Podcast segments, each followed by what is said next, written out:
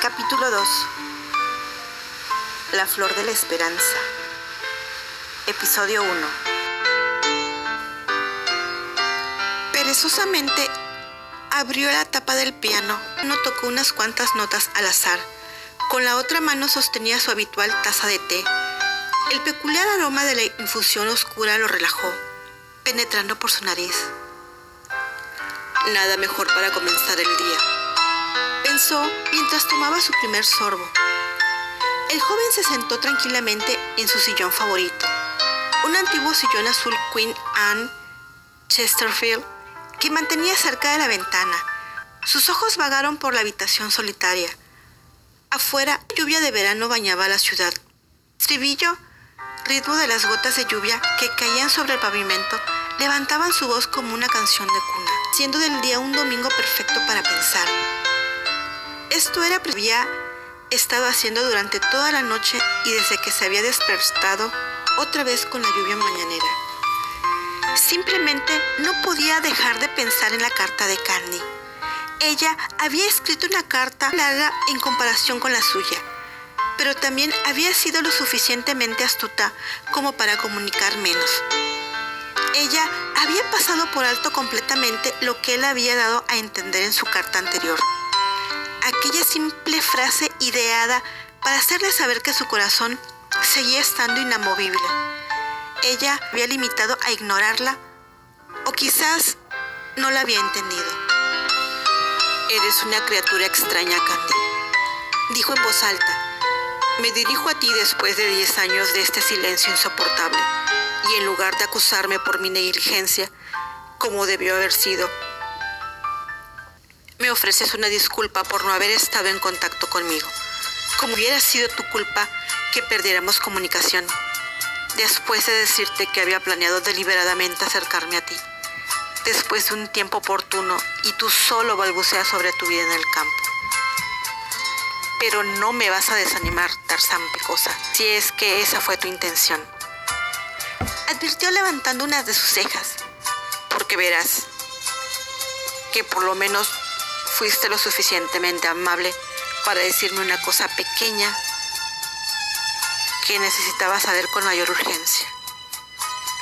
Después se levantó del sillón y se acercó a la ventana llevando consigo la taza de té. ¿Te estás encaminando a ser una solterona? Dijo citando las palabras de Candy. No, si puedo intervenir, señorita Andri. Por primera vez en una década, Terence G. Granchester sintió que estaba volviendo a ser el mismo de antes. Episodio 2 Ojalá el verano durara para siempre, pensó Annie Cornwell mientras tomaba la tibia brisa de la tarde en su jardín. A sus pies, el pequeño Alistair Cornwell estaba jugando con sus coches de juguete, mientras hacía ruidos de motor con su boca. La joven bajó la vista para checar otra vez a su hijo. Una tierna sonrisa cruzó sus labios con orgullo maternal. En su mesa, un pequeño lote de cartas esperaban en silencio y una taza de té de jazmín le hacían compañía. Annie seguía siendo la misma joven dentro del cuerpo de una mujer sofisticada, sintiéndose tranquila entre los helechos y las orquídeas de la Casa Verde. Era su refugio personal para meditar, un escondite de su vida social, por lo general ocupada un lugar secreto donde se podía respirar sin la presión de su estatus. La joven se apartó un fugitivo mechón de cabello negro. Una vez más se preguntó si alguna vez tendría el valor para cortárselo. Todo el mundo parecía muy dispuesto para seguir la nueva moda de aquellos días, a excepción de las viejas viudas, como la señora Elroy, por supuesto. Sabía que su pelo lacio era perfecto para su estilo y le parecía que estaría deslumbrante con él. Sin embargo, dos consideraciones la habían mantenido con su melena larga. Una de ellas fue la desaprobación de su madre hacia ese tipo de corte y la otra era el efecto que su largo cabello tenía en su marido todas las noches. Cuando se desprendía de su habitual moño, Annie se echó a reír interiormente por su frívola indecisión. El cabello de Candy sí se ve muy bien así, pensó. Sus rizos naturales son perfectos para el corte al estilo Mary Pickford. Pero Annie sabía que Candy se había cortado la melena únicamente por practicidad. Ella no se mentalizaba con la moda ni le importaba que le importara a nadie. Esta idea llevó a la mente de Annie otra la cuestión que le había estado preocupando en los últimos tiempos, el estado de soltería de Candy. Annie había tenido suerte de muchas maneras. La madura experiencia le habían hecho reconocer que en los momentos más cruciales de su vida, exactamente cuando las cosas habrían salido mal para ella, había sido Candy quien había intervenido para salvarla de alguna manera u otra, mientras que Candy había sacrificado su propio bien estar por el bien de Annie. Le había tomado muchos años a Annie corresponderle con la misma bondad. Annie no estaba orgullosa de sí misma en ese tiempo, pero estaba profundamente agradecida con Candy por todo lo que había hecho por ella. Incluso su matrimonio había sido creado por Candy desde los días de su juventud. Si no hubiera tenido a Candy a su lado, si ella no hubiera rechazado a Archibald, Annie no se hubiera casado con ese hombre maravilloso y tierno que ahora la adoraba. Por lo tanto, siendo la criatura de más suerte, Annie sería el instrumento para conquistar la misma felicidad para su amiga de la infancia. Desafortunadamente para ella, durante años, Candy se había mostrado renuente a cooperar con Annie para emparejarla con alguien. Conforme pasaba el tiempo y la joven rubia insistía en vivir aislada entre las montañas, Annie se sentía desesperada. Algunas veces pensaba que nunca podría corresponderle a Candy como se merecía. ¿Por qué tan pensativa, mi amor?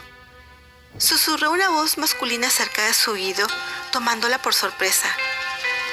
Annie levantó los ojos para encontrarse con los ojos avellana de su esposo, que la miraba con un brillo acogedor. Sus labios se unieron en un breve pero tierno beso. Aún jugando en el suelo, el pequeño Alistair se rió al contemplar el despliegue de afecto de sus padres. Hey, Sir, ¿cómo está mi pequeño hijo? Archie preguntó levantándolo con un gesto cariñoso. Juega, papá, juega. El niño de tres años lo invitaba a reír un poco más.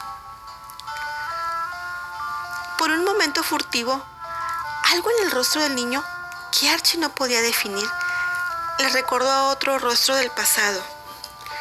Tal vez había sido su sonrisa o el brillo de sus ojos oscuros inocentes, que le evocaron recuerdos inolvidables de su hermano. Archie sintió una punzada repentina en su corazón que le urgió abrazar a su hijo más fuerte. Claro, amigo, voy a jugar contigo. Por un momento, la familia cayó en un cómodo silencio mientras el padre se sentaba en el suelo a jugar con su hijo. Un carrito azul cobalto modelo Ford T se convirtió en la estrella del juego por un momento. La madre permaneció en su mesa con su té y sus cartas. ¿Alguna buena noticia? Preguntó el joven al cabo de un rato, admirando la vista de su esposa vestida con una blusa lavanda y una falda larga color blanco. Le encantaba cómo la blusa revelaba sus brazos delgados. Candy todavía sigue ocupada con los carpinteros y plomeros. Annie respondió con un dejo de fastidio en su voz. A los pobres hombres por tener tan formidable supervisor como jefe. Dijo riendo, imaginándose a su prima ordenando sin temor a los hombres que le doblaban la edad. Querrás decir supervisora, corrigió Annie. Oh, dijo Annie haciendo pucheros. ¿Es eso lo que te preocupa? Preguntó Archie adivinando la razón del ensimismamiento de su esposa. Bueno, de cierto modo, sí.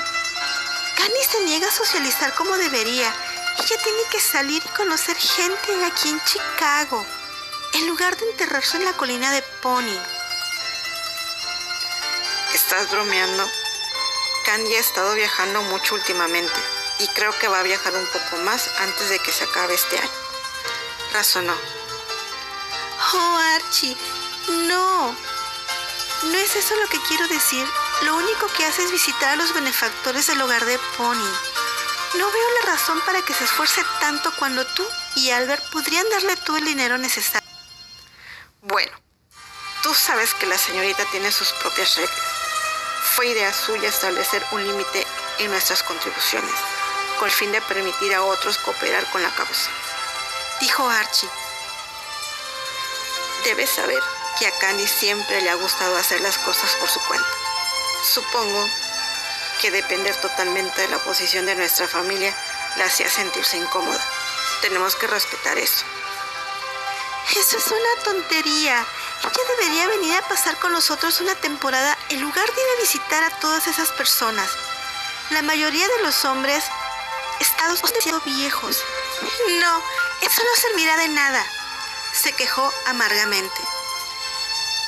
Annie, ¿hasta cuándo vas a dejar de jugar a la casamentera con Candy? Preguntó Archie cruzando los brazos sobre su pecho. Hasta que encuentre al hombre que la haga feliz como se lo merece. Archie. Respondió Annie con una determinación inusual en ella. Candy no necesita de un hombre para ser feliz, Annie. Con los años he empezado a creer que ella no está hecha para el matrimonio. ¿Sabes cuánto tiempo necesitas para comprender que su espíritu es libre? Hizo una pausa para encontrar la mejor palabra. Como el viento. Me pregunto si habrá un hombre sobre esta tierra con el poder de atrapar el viento con sus propias manos. Archie concluyó y en su voz hubo un dejo de nostalgia. Oh, Archie, no digas eso. Desearía poder verla bien establecida. La conozco mejor que tú y sé que podría lograrlo. Estoy segura que necesita ser amada como cualquier otra mujer. Una involuntaria lágrima rodó por la mejilla de Annie. Vamos, cielo. Archie animó a su esposa. No llores así. Y si la visitamos, Tal vez te sientas mejor si la ves antes de lo planeado. Y quién sabe, tal vez puedas convencerla que asista a una de tus fiestas de té. Annie sonrió entre lágrimas mientras Archie tomaba su mano en señal de apoyo. El pequeño Steer se había quedado dormido en los brazos de su padre. En sus manitas aún sostenía el carrito azul cobalto, ignorando las inevitables dificultades de la vida.